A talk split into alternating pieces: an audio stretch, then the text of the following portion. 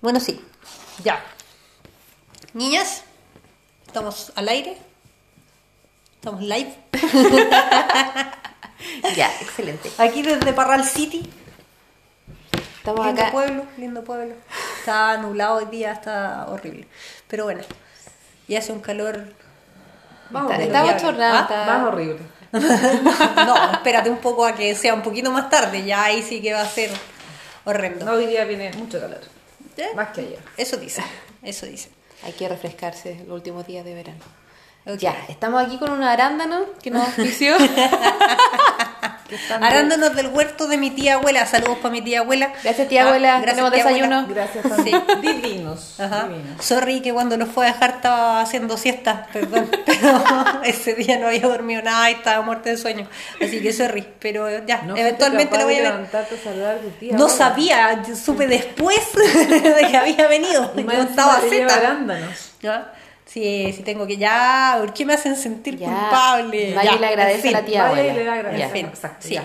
Ok, ya, pero no importa. nos compete. Somos, somos, somos tres agradeciendo, así que bien. Exacto. Gracias, gracias, Gracias, gracias. Ya, Ya. Ronda de presentación, Cauras. ya. Ronda de presentación. Seriedad. Vamos. empezamos, empezamos, por, empezamos por mano derecha. Vamos. Que no se puede aquí. Ya, eh, ¿cómo, ¿cómo hablamos el lúdico? Ronda sí, pues serio, bueno, lo que igual nunca le hicieron presentarse en el colegio, en la U, en todos lados.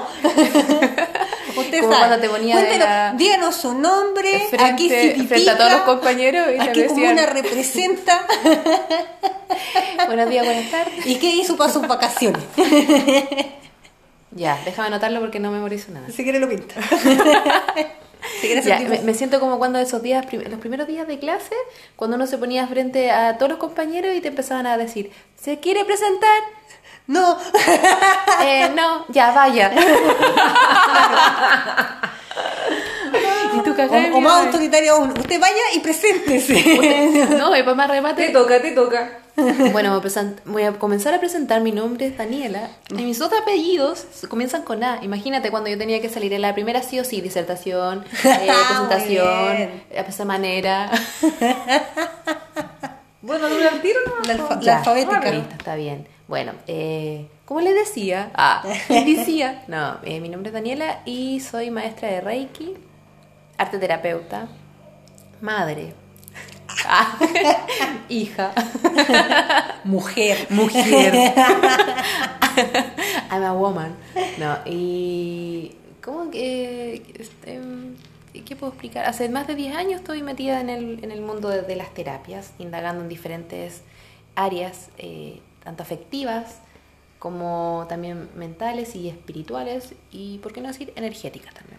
¿Cómo fue que llegó aquí? Soy Daniela. Soy Daniela. Llegué con mi canastita encontrando Con mi huevo. Con mi huevo de Con mi canasta, con una vendiendo gallina. huevitos. Entonces tú llegaste al revés, tú, No. tú vienes de la zona... Yo vengo de- de- desde Santiago.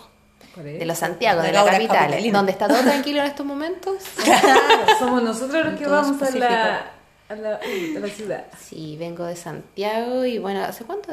¿Cuatro años, cinco años que, que, Que estás por acá. que estoy, claro, frecuentado por acá? Y mm, he desarrollado diferentes talleres eh, de lo que es el tema artístico, eh, ligado un poco a lo terapéutico, de cómo se conecta el arte con también la- las terapias y la evolución de la persona, lo que es súper interesante. Así que tienen que tomarlos. Ah.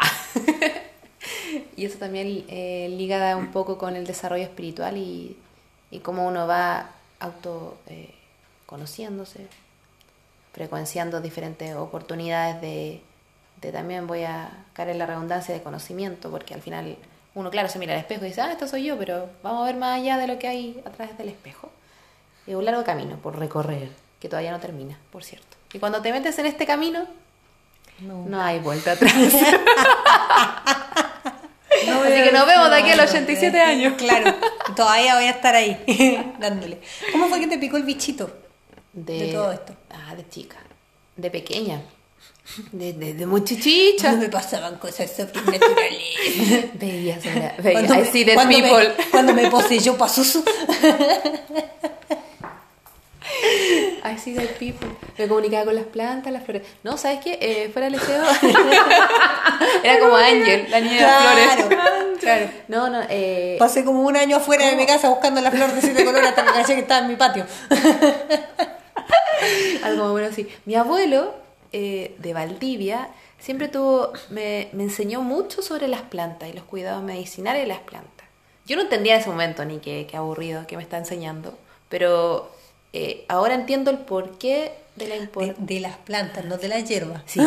eso, es muy importante de destacar. Y hierbas medicinales. Ah, muy bien. Y por ahí, claro, pues empecé como, yo creo que ahí fue como mi, mi, mi, mi onda, porque claro, me contaba de las plantitas, que la chinita, la caléndula, la, la no sé cuánto, la margarita, la hierbabuena, hierba luisa, hierba... Hierba. La hierba.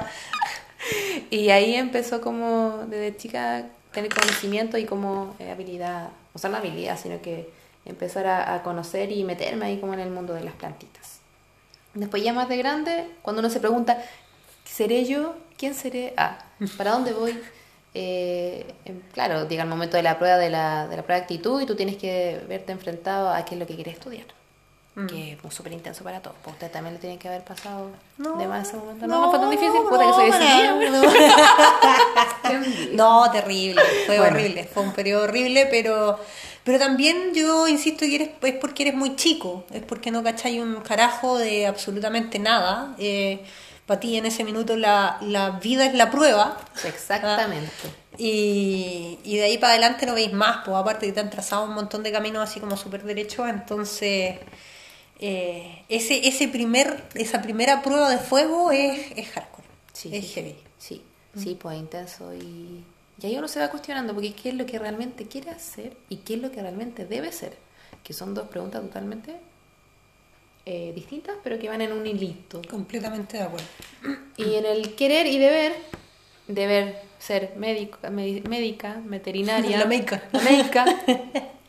Claro, y ahí por ahí mi papá, no, es que tienes que estudiar medicina porque medicina no sé qué, la cuestión, la cuestión. Eh, no, mejor es que no Papá, no me dan las notas, Es que no sé fumar. es que no me da el puntaje. Es que no me va a dar papá, digo. Es que está muy complejo, hay tantos médicos. ¿Por qué mejor no medicina alternativa? Yo siempre quise ser doctora. No, ¿y qué fue? Ah, ya, pues, y que si no quería veterinario, una cuestión así.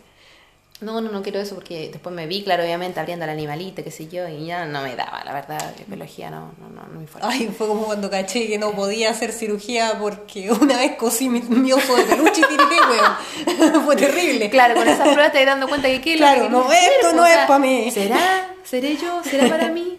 Ya, y te, te Y que aparte que en ese tiempo hay como tres carreras nomás, porque es Derecho, Medicina, Medicina, ¿Y, y qué abogado? Derecho. No, abogado, lo mismo. Derecho, medicina. ¿Y qué más? Y esa son dos carreras nomás. po. bueno, Arquitectura. o No. una ingeniería. Una ingeniería. Una ingeniería, por supuesto. Ah. Son como las Es tres. como la opción, la opción eh, del Claro. programa número 52 A nadie se la ocurrió decirte que podíais ser técnico y estaríais ganando un No, soldazo en este minuto de la vida. No, terapeuta ocupacional, era, era. Ah. Caía, caía de cajón. Ya, pero en fin, y de ahí llegué a... Ah, la pura que tú y yo somos como contemporáneos, pues sí, en ese tiempo estaba como en el, en el boom. Sí, pues, Sí. exacto. Y de ahí llegué a arte terapia. ¿Por qué me ¿Qué estás mirando? Porque soy más vieja. Tengo más. No, tengo más experiencia. La voz de la No, porque experiencia va a no hablar. estaba en ese tiempo terapia complementaria, ¿o sí? O sea, perdón, eh, ocupacional. No, sí No. estaba. ¿No, estaba? No, no entonces sí. estaba, era No, relativamente ocupacional como nueva. relativamente nueva. Sí, pues. Yo creo que en 90 y- ustedes sí, po. 90 Por eso, por eso digo, porque como la, la Dani somos como contemporáneas, ¿verdad? 97? No, pues, ¿qué estoy hablando?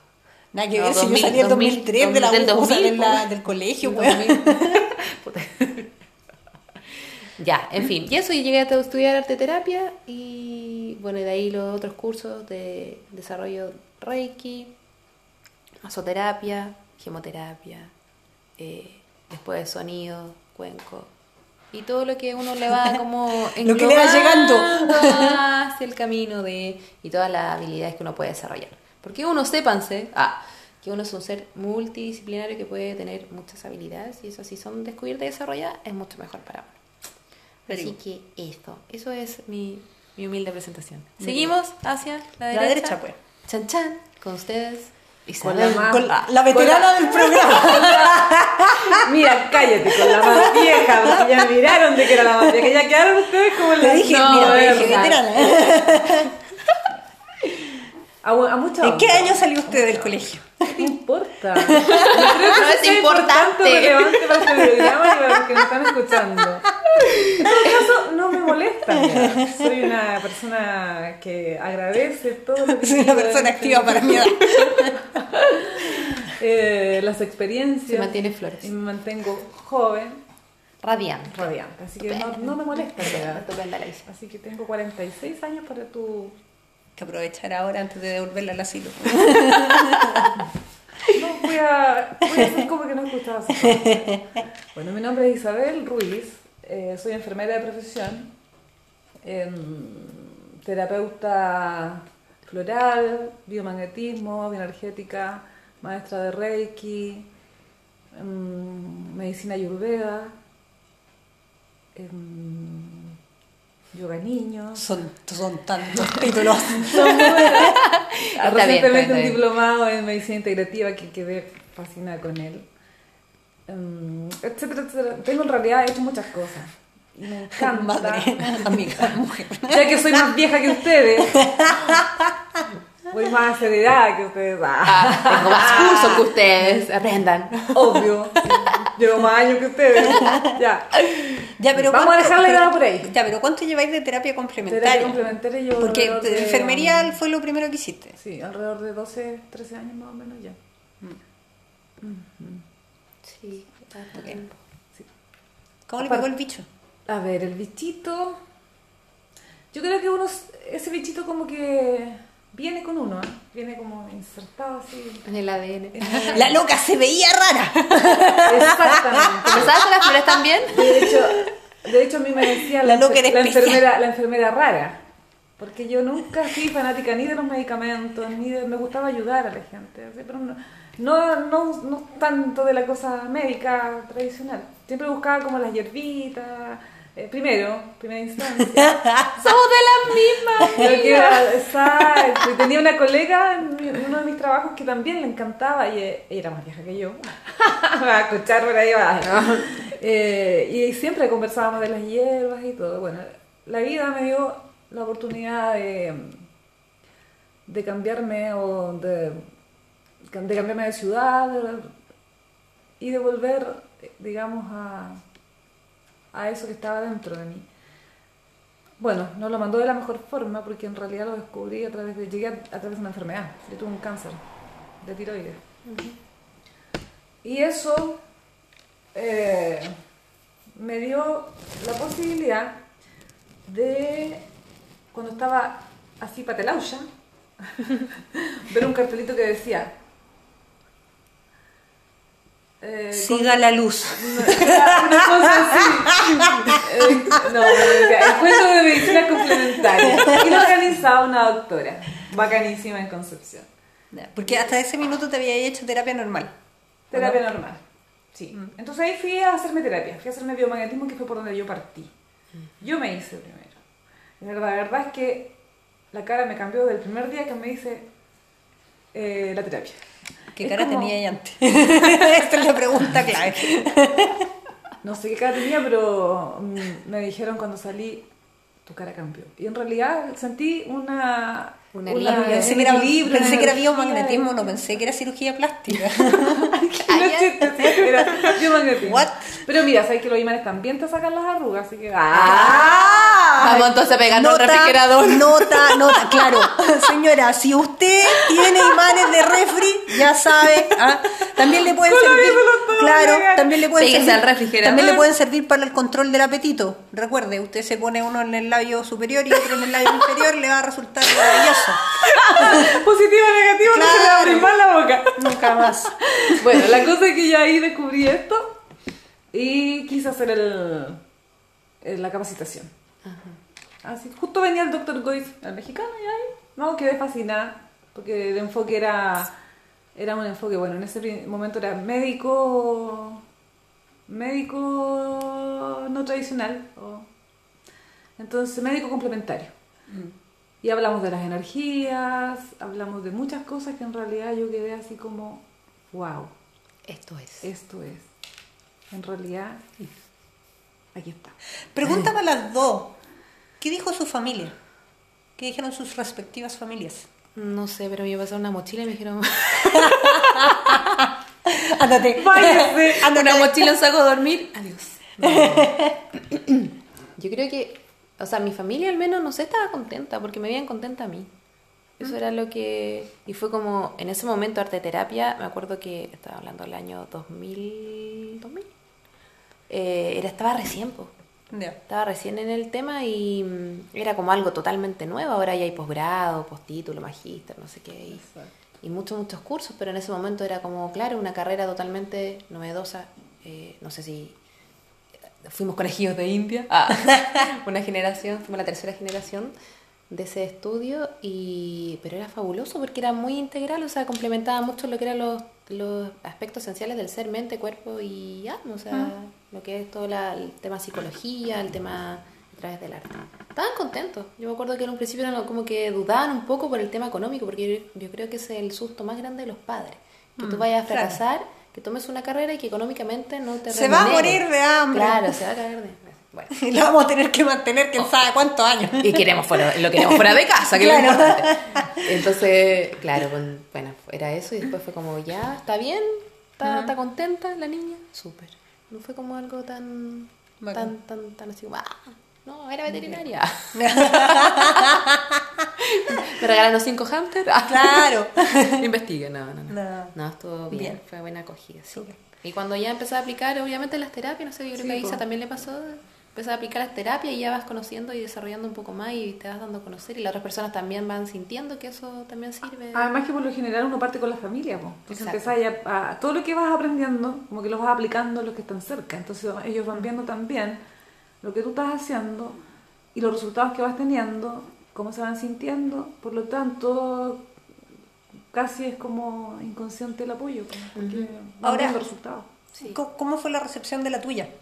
De tu La familia. mía, Bien, también me apoyaron. Además que estoy, la- mi historia parte como por algo que me pasó a mí, pues entonces igual era como un apoyo a mi salud. Y empecé a sentirme mejor también, entonces como que repunté rápido. Y, y eso te hace que te apoyen. pues. Y como después te digo, después uno va aplicando todo en, lo mismo, en la gente que está con uno al lado.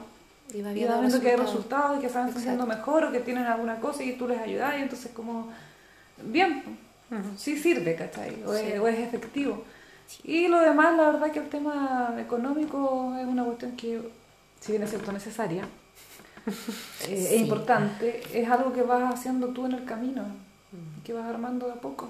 Y que tampoco en realidad es como lo principal. Cuando uno se mete en esto es como que sí es importante, no puedo quitarle la importancia que tiene, Claro. pero no es lo principal. Ahora, ustedes dos tienen hijos. Sí. Hay que sonó con seriedad. que Háblenos sonó de con seriedad. Ay, ay, no, ay. no, no. Pero, por ejemplo, eh, ¿cómo sería en ese sentido para ustedes, por ejemplo, que alguno de sus, de sus hijos sí se dedic- dedicara ya con más interés a esto? Que por así decirlo, siguiera el mismo camino. Eh, fabuloso, Yo si feliz, lo hace feliz. igual, sí. sí, sí, están Sí. bien, están contentos, ningún drama. Porque igual, a ver, un tiempo yo creo que igual se sentía como que faltaba un complemento dentro de lo que era el ámbito de salud.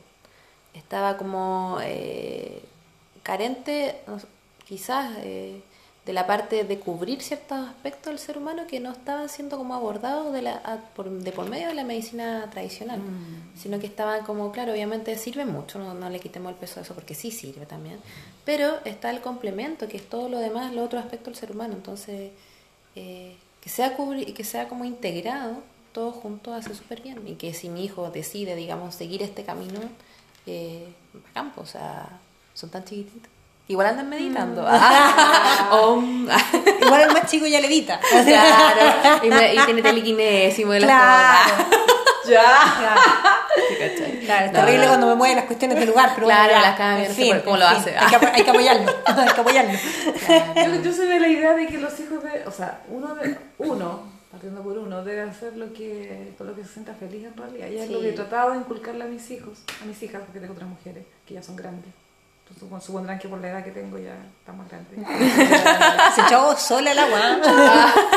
no, pues son, son, eh, son más grandes y por lo tanto ya están en el camino de escoger qué es lo que quieren. Pero ah, desde chicas, de- siempre les inculqué que en realidad buscaran lo que ellos, las que ellas quisieran, si las hiciera feliz.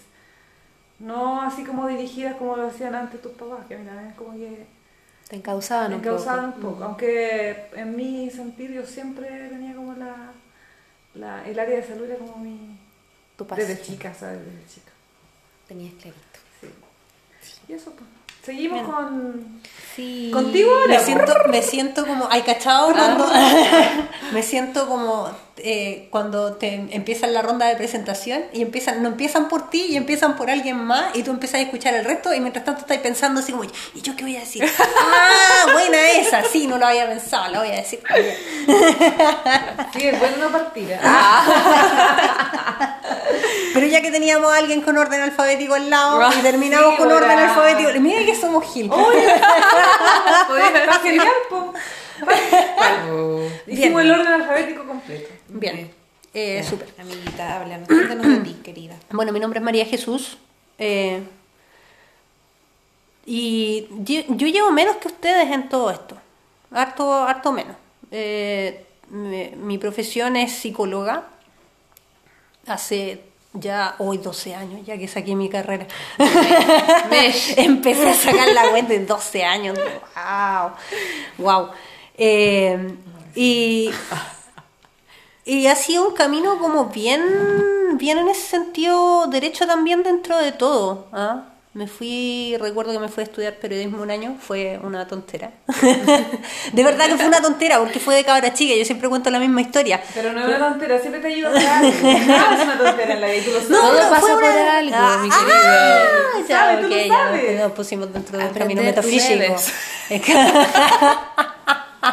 que- Qué baby Yoda de tu parte.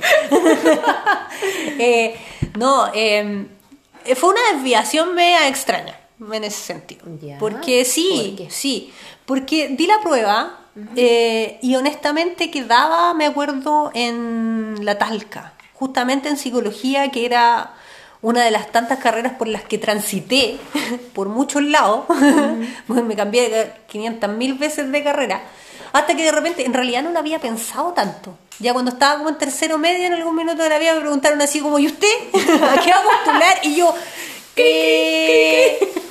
Eh, psicología, ya, ok, pero como que no lo, nunca lo pensé mucho, nunca le di mucha vuelta tampoco. ¿Pero por qué ¿Ah? así decidiste psicología? ¿Por, por alguna Me tincaba, me tincaba, siempre- porque eh, no, fue más que nada, y ojo, ah, porque Ajá. esto viene acompañado de dos cosas. Una es porque siempre he sido muy curiosa con, con- con- con cómo funciona la cabeza de la gente. Eso fue lo que me llevó en principio a, a pensar en psicología. Yo quería que el mundo fuera mi ratón de laboratorio. Porque después vino como la segunda No votación. de- Después todavía lo voy a lograr. Eventualmente lo voy a lograr. O sea, de hecho, es lo que vas a hacer. Sí, lo voy a, Voy a lograr. tratar de conquistar Eh, el mundo. Claro, sí, muy cerebro para mis cosas, muy cerebro. Sí. Sí. Eh, y, y después vino obviamente todo lo que tenía que ver con, con ayudar. Esa, esa como vocación del, del novato de primero en ese tipo de carrera que cuando te hacen la primera entrevista Yo en la quiero. U, claro, cuando te hacen la primera entrevista en la U, uno lo ¿y por qué quiere estudiar esta carrera? Porque quiero ayudar a la gente. Ese servicio nace, ¿ah? Claro, Es como claro. Es que por eso digo Es que como de las primeras cosas que uno. Claro, es como de las primeras cosas que a uno le, le nace. ¿eh? Y, y, y también tengo, tuve como una evolución bien interesante en ese sentido. Pero bueno, volviendo así como a lo formal, eh, sí tuve la posibilidad de quedar en la Talca, recuerdo, eh, en la misma carrera, y no quise irme a Talca. ¿Por qué? Porque no me gustaba Talca en ese tiempo. Y todos mis compañeros y mis amigos estaban yendo a Conce. Así que dije, ya, me voy a ir a Conce, a mi segunda opción, que era periodismo. Y ahí está tu tontera. Sí, pues ese fue mi, mi año de desviación que tontera, tontera. Estuve un año estudiando en Conce, conocí muy buena gente. Saludo a la Jenny. no la vi más, mucha perdimos contacto, pero siempre estás en mi corazón, Jenny. Eh, conocí muy buena gente, tuve muy buena experiencia. Fue como, yo creo que fue como el año en que necesitaba despegarme un poco de mi casa. Yo creo que igual Como- te sirvió, como- ¿cachai? como ahí, de- está, ahí está el porqué. ¿cachai? Claro, como de despegue, crecer un poquito más y todo eso, poder movilizarme un poquito mejor. Y ya de ahí, al final de año, tuve que hacer de tripas corazón y decir, esto no es lo mío. Ir a sentarme a conversar con mi vieja, sabiendo que me iba a penquear en ese sentido, y decirle, mamá, me quiero cambiar, y ya, ok, perfecto. Así que el siguiente año, eso sí, que mi, mi vieja me dijo algo muy parecido a lo que dijiste tú, ¿Qué cosa? Daniela. ¿Qué te ha dicho? Eh, de Niña Campo. que, que fue justamente eso. O sea, si vas a elegir, piensa bien lo que vayas a elegir porque no va a ser solamente lo que vas a, a- a hacer de aquí para adelante, sino que va a ser lo que tú vas a hacer todo el, resto de los días de tu vida. Piensa que tú te vas a levantar todos los días a hacer esto mismo. Entonces, por favor, piénsalo bien y revisa bien si esto va a ser lo que tú quieres hacer. No te agregó y no hay otra vuelta. Ah, sí, porque esa, esa es la, la, decisiva. Por supuesto, pero eso fue, fue como casi un chantaje económico, porque fue como así, no te voy a Sí. pagar otra moneda más. Olvídalo. Así Era que de- de- no decide ahora. ¿ah? Eh, y el siguiente año me fui a Talca, me fui a Talca a estudiar psicología. Eh, y como, le- eh, como digo, en esa primera entrevista sí tuve ese de sí, quiero ayudar a la gente, eh, con el cual me desapegué un tiempo. Como que ¿Cómo cuando... desapegar? Sí, porque tuve que entender también, y, y ha sido un proceso también de entenderlo hasta el día de hoy en ese sentido, que uno como terapeuta como que agarráis mucho el ego. Entonces, eh, eh, yo quiero ayudar a la gente, sí, ok, perfecto. Ya después de un tiempo, eh, como que dentro de la carrera tuve que aprender que en realidad, de una manera bien cínica en ese tiempo, mis profes eran como bien clínicos y bien así como, bien como crudos para sus cuestiones. Entonces, como en tercero ya empecé a agachar que en realidad yo no iba a ayudar a un carajo. no iba a ayudar a nadie, porque ¿Por qué?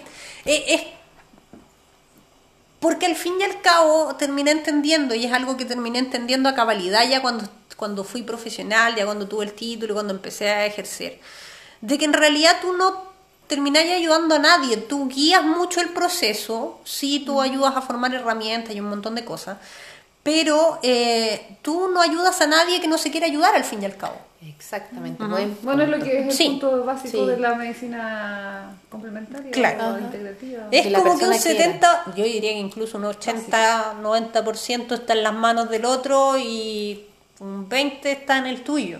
Claro. 20, 10, una cosa así. sí, Ajá. menos, un. Entonces, eh, sí fue en algún minuto mucho cuestionamiento. Y sin embargo, ahora, ahora que estoy haciendo otras cosas, porque aparte de, aparte de ser psicóloga, También le hablo. Claro, ah. hace poco empecé, hace tres años atrás, empecé con un diplomado en psicología budista que había buscado hace mucho, mucho tiempo. Mucho, mucho tiempo. Estuve años dándome vuelta buscando ese programa porque lo había leído en alguna parte Ajá. y estuve dando vuelta por internet durante como tres años buscándolo. Encontré muchos programas en línea, pero algo me decía, no, no lo tomé en línea, no lo tomé en línea. Vaya No. presencial. Claro. Hasta que llegué a sponsor, la escuela Budadama. la escuela, la escuela Budadama Chile, que es mi escuela. ¿ah? Maravilloso. Maravilloso. eh, la cual dirige el monje Yurme Yatso. Saludo para Yurme. Eh, y bueno, ahí tuve la oportunidad de volver a, a estudiar, retomar en ese sentido parte de lo que había empezado al inicio. Cuando yo empecé a, a estudiar el diplomado, en ese minuto me di cuenta de que ese, ese primer impulso de querer ayudar a la gente volvió a mí. ¿Ya? De que en realidad sí se podía. Pero que en realidad el proceso también, y eso lo sabe eh, cualquier psicólogo en ese sentido, porque estudiar psicología es tema, Cauro, si están escuchando, y quieren ser consecuencias. es tema, es tema, porque Sí. es un viaje de introspección personal heavy, heavy. Eso sí, que, bueno, si el que quiere tomar otras líneas de terapia y otros, lin- otros lineamientos complementarios, bien, bien por ello. Pero ojo, también porque la complementaria y, y- y el psicólogo tradicional, el clínico, por sobre todas las cosas, el clínico tiende a escudarse mucho en muchas cosas. Eso también me llevó un poco a buscar eh, este, este diplomado en psicología budista y ahora candidato a magíster. Vamos que se puede. Eh, dentro de lo mismo. Porque en algún minuto sentí la terapia como muy defensiva. La clínica tradicional la sentí muy defensiva. Sentí que en realidad no Era te sentáis. Claro, hay mucho, hay muchos mucho protocolo, hay mucho Ajá. chequeo de síntomas, claro. hay mucho eh, manual dando vuelta. Y si bien obviamente son útiles, no, no le recomiendo a nadie tirarse una terapia así sin saber absolutamente nada, porque es un viaje de pánico terrible. Eh, obviamente uno tiene que armarse como terapeuta, pero también, ojo, porque el manual es un, es un algo de doble filo. El manual es tanto eh, una herramienta como un escudo. Te termináis tapando mucho con él. Exactamente. Y te termináis poco involucrando en el proceso, cosa que es un gran tabú dentro de la psicología clínica. Es un tabú muy grande ese de que tú te involucres con un paciente, no, no, no sexualmente. eso sí, no se puede, eso no se puede. No, no, Ah, no, no no. claro, no, no Freud. Ayúdame Freud. No, no, no, no. Eh, no, pero el, el involucrarte con tu paciente es un gran tabú en ese sentido. Entonces siento que también el proceso de la clínica tradicional es muy, muy defensivo. Es muy desde afuera, como desde la trinchera. Claro. Eh, un poco como protegiéndote tú. Y en ese sentido...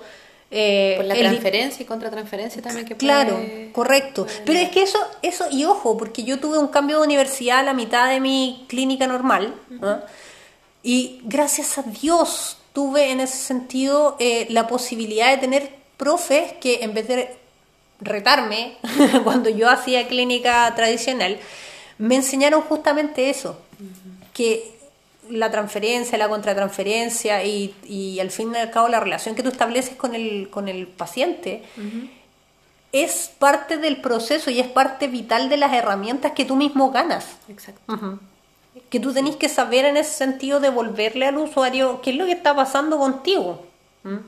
Porque también es parte de lo que lo tiene estancado a él en el proceso. Yo, yo recuerdo, y saludo al profe Carlos, Carlos González, tremendo psicólogo, que fue uno de los primeros que me enseñó esto. Que en algún minuto nos hizo hacer como un role-playing, te- temido role-playing, ¿ah? en el que eh, yo era terapeuta y dos compañeras eran una mamá y una hija que se tenían que mudar por trabajo a Valdivia, algo así, y la hija no quería irse. Era una chica adolescente. Hicimos el role-playing y resulta que las chiquillas se pusieron re pesadas y se empezaron a cerrar en mala.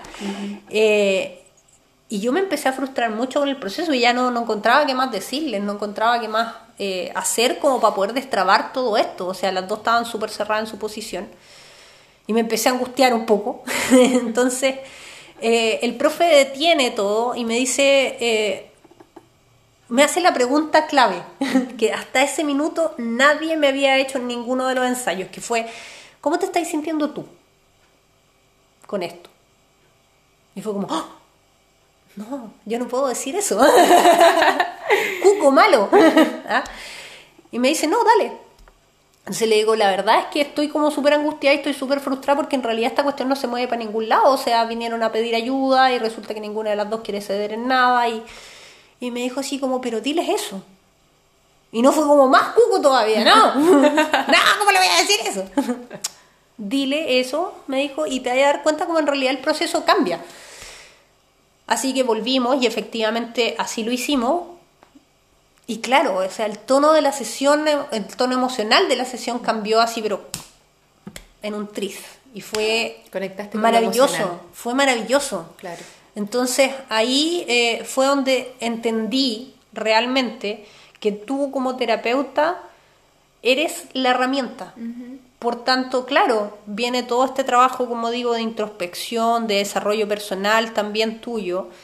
Tú como herramienta tenés que estar también súper bien a tono contigo para poder iniciar los que- procesos. Bueno, por eso que cuando Daniela dijo delante que cuando uno se entraba en esto, al igual que en bueno, la carrera de psicología, me imagino que es más o menos lo mismo, cuando Mm. lo tomas bien, es un camino que nunca termina de recorrer porque parte contigo.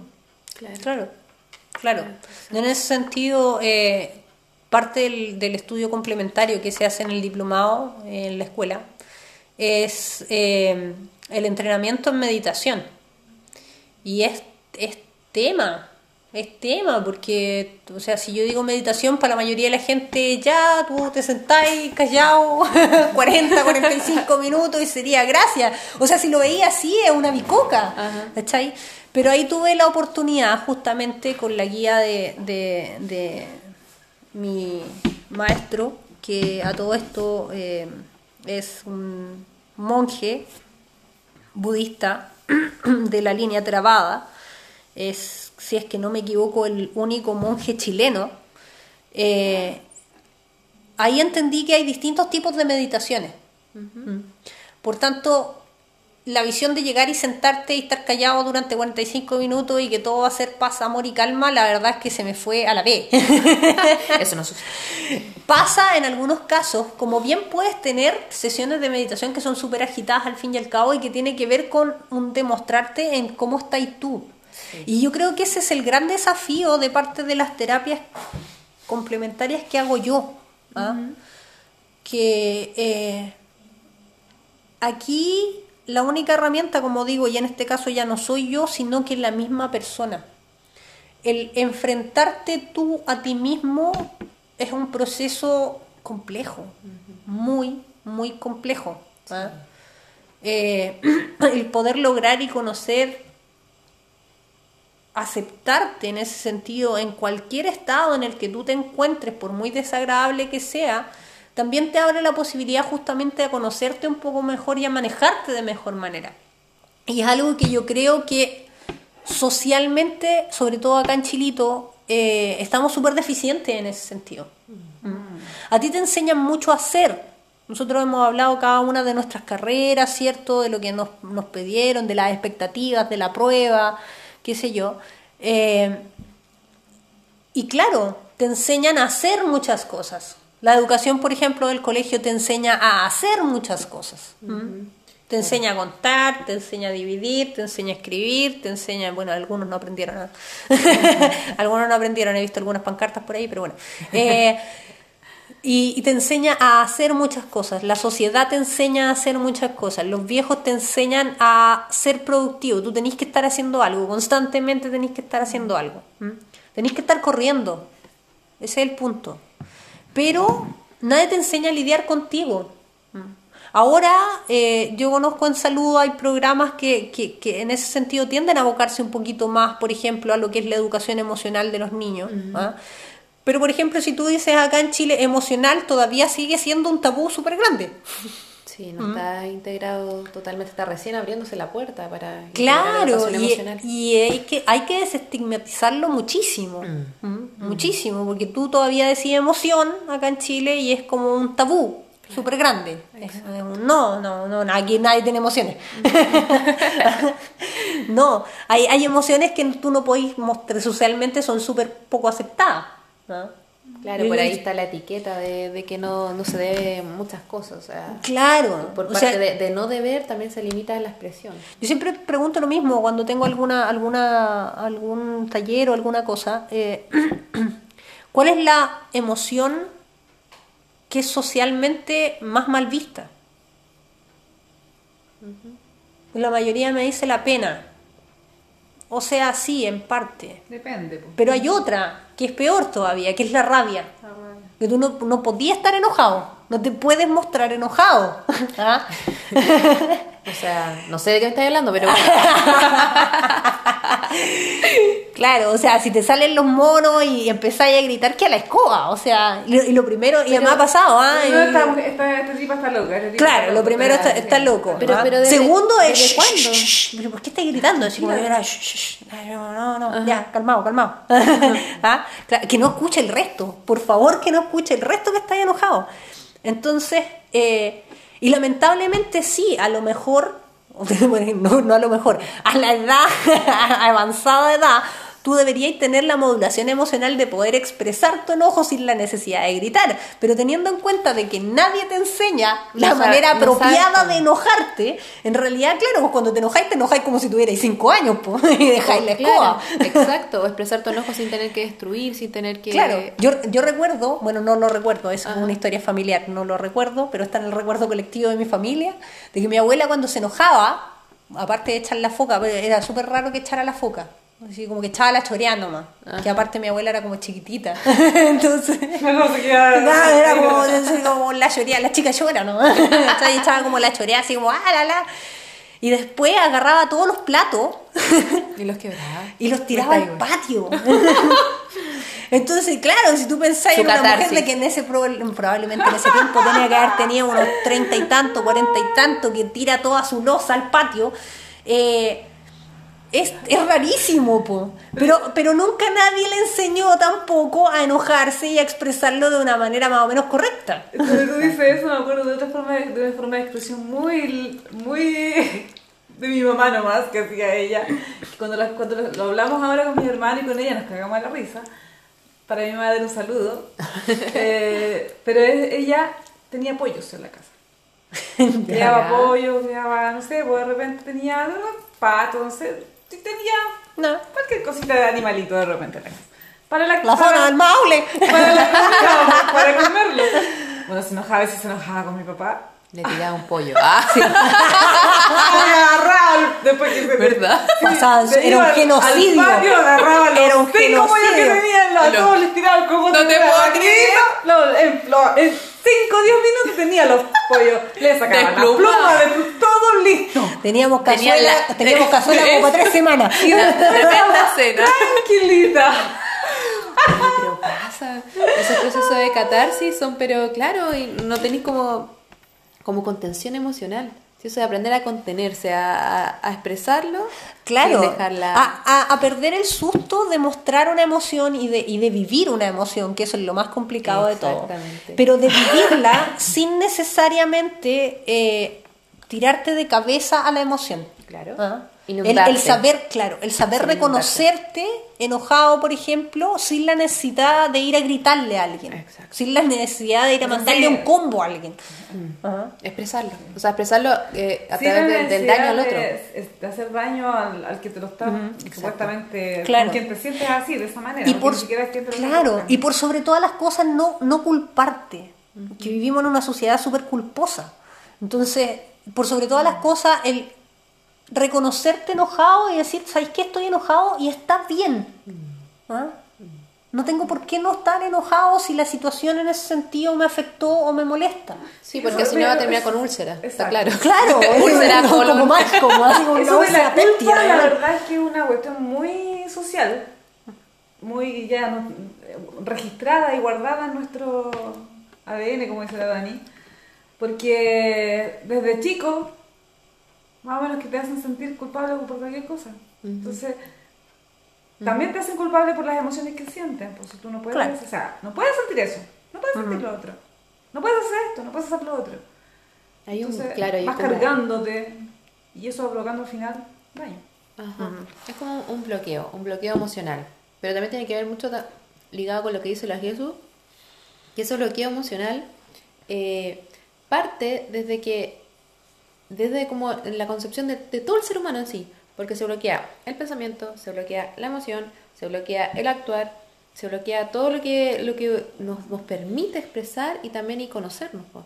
Y al estar así como tan apretados como, claro, ¿quién, quién da vuelta, quién estruja una toalla mojada que caen las gotitas de agua, pero finalmente al abrir la toalla la encontré llena de rayas, o sea, estaba toda marcada aún. Claro. Entonces- es que al fin y al cabo, cuando tú, y, y ojo también porque eso, eh, tiene que ver también mucho con, con- con la crianza. ¿ah? Cuando tú sientes mucha culpa, cuando tú bloqueas mucho una emoción, esa agresión y al fin y al cabo se, se termina devolviendo hacia ti de alguna manera. Exacto. Y terminas internalizando discursos que son justamente súper agresivos y son súper culposos. ¿ah? Hay- en realidad, autoflagelante. todos- todos los- Claro, todas las emociones correcto. se van hacia, Hacia uno hacia uno mismo. mismo. o sea, no- Claro, entonces si, si no las liberas de alguna, o no sabes lidiar con ellas al fin y al cabo, eh, de alguna manera te van a volver a atacar y es parte del problema en ese sentido que tenemos como sociedad. Hay gente que es muy buena, ¿ah? hay gente que es muy buena persona, ¿ah? pero que con ellos mismos y su cuidado son terribles. Exacto. ¿ah? Sí. O sea, el tipo que es un pan de Dios, ¿ah? Que no sé, pues, va a los comedores sociales, que te ayuda a la viejita con las bolsas, que es un encanto en la casa, qué sé yo, pero que el fin de semana chupa hasta morir. ¿ah? Sí. es, es sí o sí una conducta, como decir tú, autoflagelante. Ujú. Entonces, está bien, somos, estamos muy orientados hacia el cuidado, pero estamos muy orientados hacia el cuidado externo, estamos muy orientados hacia el cuidado del resto. Sí. ¿ah? Sobre todo cuando eres, cuando eres papá o cuando eres mamá, ese cuidado se traduce en, en el, cuidar a, tu- a tu a tus hijos, claro. ¿ah? Pero, pero no hay como un, hey, ¿qué pasa contigo? O sea, un- un- una mirada hacia adentro. eh, ¿qué, qué estoy haciendo? ¿Qué es, lo que, ¿Qué es lo que me pasa? ¿Qué es lo que siento? ¿Qué es lo que expreso? Y eso también viene un poco de, de permitir mirarse sin temor, como tú dices. Permitir observarse y decir, ya, ok, me molesta esto. Yo siempre le digo a, la mayoría de, como consejo a la mayoría de, de- de las personas que, que he tomado en terapia, eh, bueno, vamos a analizarnos, escribamos, escribamos, veamos dónde, dónde haga un paralelo entre las cosas buenas y malas que usted cree que tenga. Porque esa misma extroyección de, la, de lo que es el pensamiento y emoción también después se introyecta y uno se puede volver a conocer a sí mismo. Claro. Estar mirando todo el rato lo que te gusta y lo que no te gusta de ti. Y por sobre todas las cosas, lo que habíamos conversado tú y yo en algún minuto de la vida, que, eh, que tiene que ver con esto de que justamente cuando tú introyectas mucho y logras sacarlo y logras, logras evaluarlo, no necesariamente la realidad está en paralelo a lo que estás pensando. Siempre se nos olvida al fin y al cabo que el pensamiento es súper subjetivo. Cierto. Entonces, el como tú interpretas una situación o, o incluso a una persona, no necesariamente va a ser como realmente la cosa es. Entonces, sí he tenido gente, por ejemplo, que me ha dicho, no, es que yo siento que he sido súper mala mamá, yo siento que debería disculparme con mi hijo, porque nada... Y es como, ya, ok, pero hagamos el ejercicio. Vaya, converse con su hijo y hágalo. ¿ah? Y por lo general vuelven con un... Es que me dijeron que, claro, es que me dijeron que no había hecho nada malo, porque en realidad no hay hecho nada malo. ¿ah? Tú en tu cabeza, y una cabeza sin entrenar, te va a pasar el rollo más grande del universo, sin necesariamente ser correcto.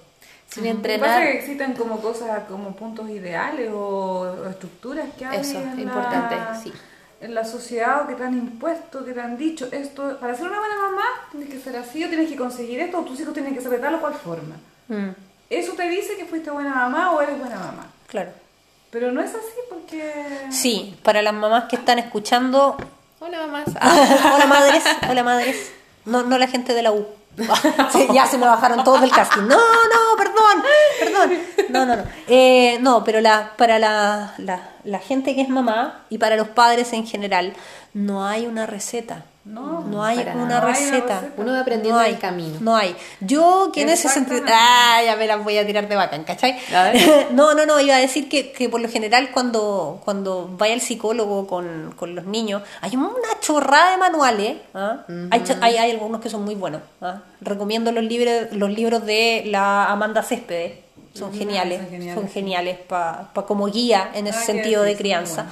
Pero tengan en cuenta que es eso, es una guía, no es necesariamente un paso a paso, no es una receta de un queque. Exacto. ¿ah? Yo en No- ese no se vaya sentido... a volver loco a seguir los pasos todos claro, los días y ver el libro que porque que puede que no le resulten. ¿ah? me pasa en ese sentido que con el título que tengo, mucha mamá me pregunta, pero ¿cómo puedo hacer esto? ¿Pero cómo hacer esto? Y sí tengo respuestas, pero incluso con las respuestas que yo tengo, yo sé que otra cosa es con guitarra. ¿Ah? Y es distinto cuando tenía el cabro chico subido arriba de la mesa, gritando como un energúmeno.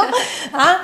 Lo que pasa es que Ah. ahí, ahí tenemos que pararnos en una, en una visión, o sea, desde, si tú miras desde arriba, somos todos personas distintas. Venimos de una familia distinta.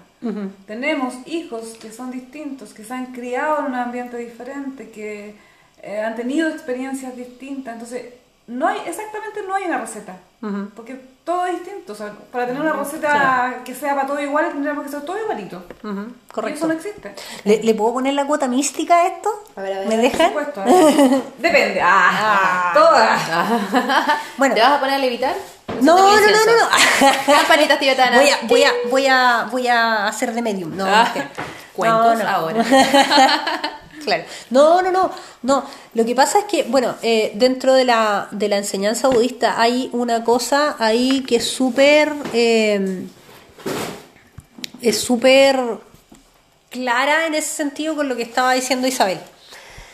Que no todos los, por ejemplo, cuando tú tenías un- un- una familia de 3, 4, 5, 7 hermanos, da lo mismo. Eh, obviamente por un montón de circunstancias todos tus cabros van a ser distintos. ¿ah? Hay genéticas de por medio, hay temperamentos familiares de por medio, hay para los que alguna vez se han constelado o para, la- para los que han hecho genealogía, las- conozco gente que ha hecho ancestrología también.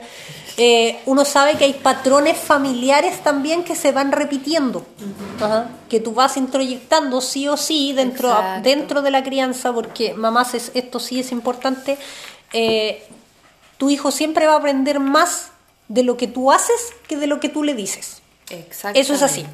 Y eso va para todo. Sí, En todo aspecto. así es. Entonces, eh, hay patrones familiares que tú vas, eh, ¿cómo se llama?, adquiriendo, pero desde el punto de vista budista, aparte, tiene mucho que ver cómo tu hijo es emocional y psicológicamente con el momento en el que tú lo concibes.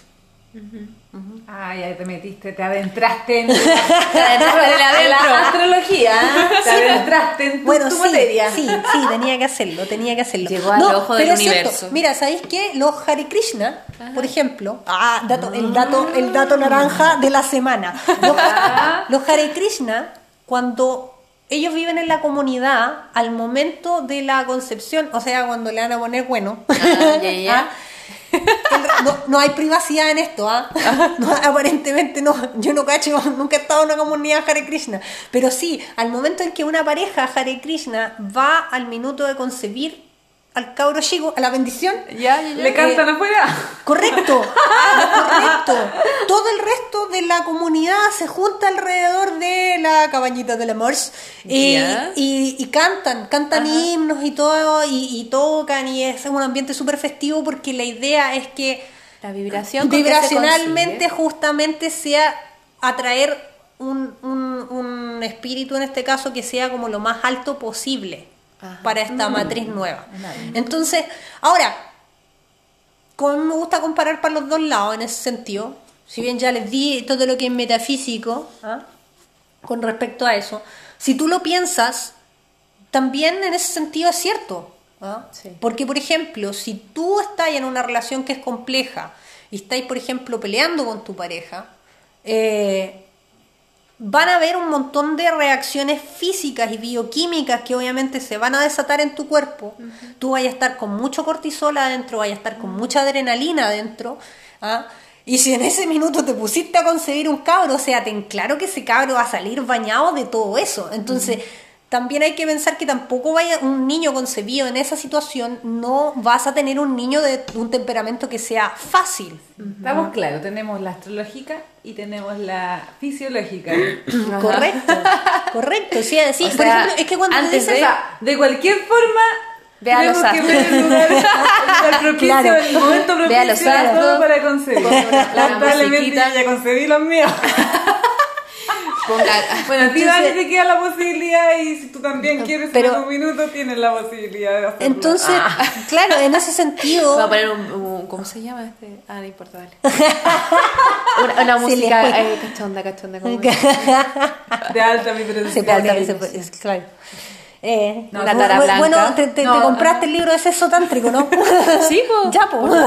Sí, de verdad, hablando en serio, está, la- está científicamente, está la parte científica o fisiológica que has expresado y la parte de, astrología habla lo mismo, o sea, es verdad, o sea, lo ideal, lo ideal Mm. es que cuando se va a concebir un hijo esté como El momento ambiente. y el ambiente. Claro, Sí, y aparte teniendo en cuenta de que estáis pasando, pasas por tu vida por distintas etapas, claro, bueno, no es lo mismo tener un crío a los 15 que tener un crío cuando ya tenéis veintitantos, treinta y tantos, porque estáis en un, en un, en, una- en un punto distinto de tu vida.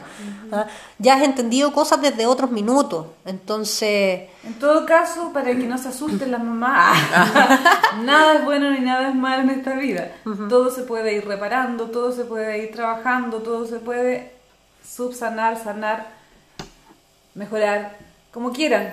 Pero todo es... Es trabajable, es reparable. Creamos sí. y co-creamos a la vez. Así, Así es. Exactamente. Así Se es. puede Tanto hacer. para que no se vayan a asustar de que si... no Sí, porque sé, la mayoría de las veces la verdad que uno no está pensando en con la musiquita y la música. po. O sea, se da.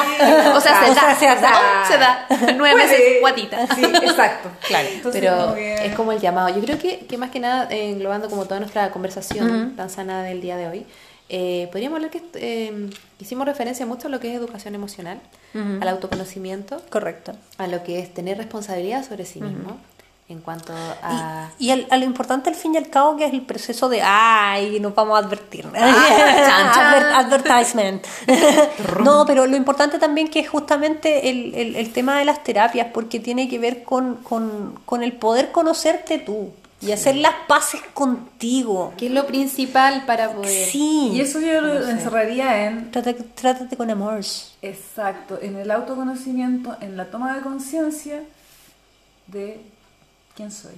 Correcto, correcto, que no tiene absolutamente nada de malo, porque como lo dije en algún minuto con algunos colegas, o sea, que tiene de malo que tú hagas paz contigo? Absolutamente Sí, es lo ideal, pues, nada, o sea, eso es lo- nada. Es que nos han enseñado mucho a resistir, entonces, y aguantar, entonces, Eso no es bueno, es como una olla presión. chiquillos, las emociones no son debilidad, por sobre todas las cosas. Si, si quiero transmitir un mensaje en esto es eso. Las emociones no son debilidad, de hecho todo lo contrario. Conocer tus emociones te hace ser más fuerte. ¿Mm? Te hace mucho más asertivo, te, te hace... mucho más tranquilo, Exacto. te hace bien. Y te hace conocer tus límites y sabes dónde, hasta dónde puedes llegar para no inundar al otro también con esa emoción. No, no Chicos, coartar la libertad de los otros. Estamos llegando ya a Y- nuestra ah. marca. ¿ah? Ya. Estamos llegando a nuestra marca de... ¿no? Estamos llegando, claro, gobierna. que tenían. Eh, estamos llegando a nuestra marca, ¿ah? Nuestro fin de programa. En ese sentido, queremos ah, darles las gracias a todos los que nos acompañaron el día de hoy. ¿ah? y a los que no también. Bueno, no importa, se van a ir uniendo con el, con el camino. Saludos para mi mamá. Y para mí también. Ya, si ya dieron su saludo, ya basta. ¿Qué me falta? No. A mi hermano. Claro. Así que eh, vamos a seguir eh, transmitiendo. Eventualmente vamos a seguir hablando más temas. Eh, si quieren, en ese sentido, que toquemos más temas, nos gustaría. Queremos hacer esto lo más, eh, lo más amigable posible, lo más lógico posible, lo más evidente posible. Así que ningún problema. Lo que sea que quieran conversar, ustedes Nos mándenlo. escriban, ¿ah? nos claro, nos escriban, nos llaman, nos avisan, nos whatsappean. Vamos a tener una sección de, de Eh, igual vamos a en tener vivo, ¿ah? nosotros sí algunos temas y aquí estaremos. No sabemos cuándo, No pero sabemos si en esperemos el que mismo pronto. lugar, ah, A en el mismo lugar, a la misma hora, donde, la el misma destino no, donde el destino nos llegue y nos toque. Exacto. Ajá. Om. Pero eso chicos, así que Buen paz día. para todos. Cuídense mucho, que estén muy bien. Alegrías, alegrías bien. y conocimiento. Así es. Disfruten de la vida. Paz para todos. Besitos. Chao, chao. Chao.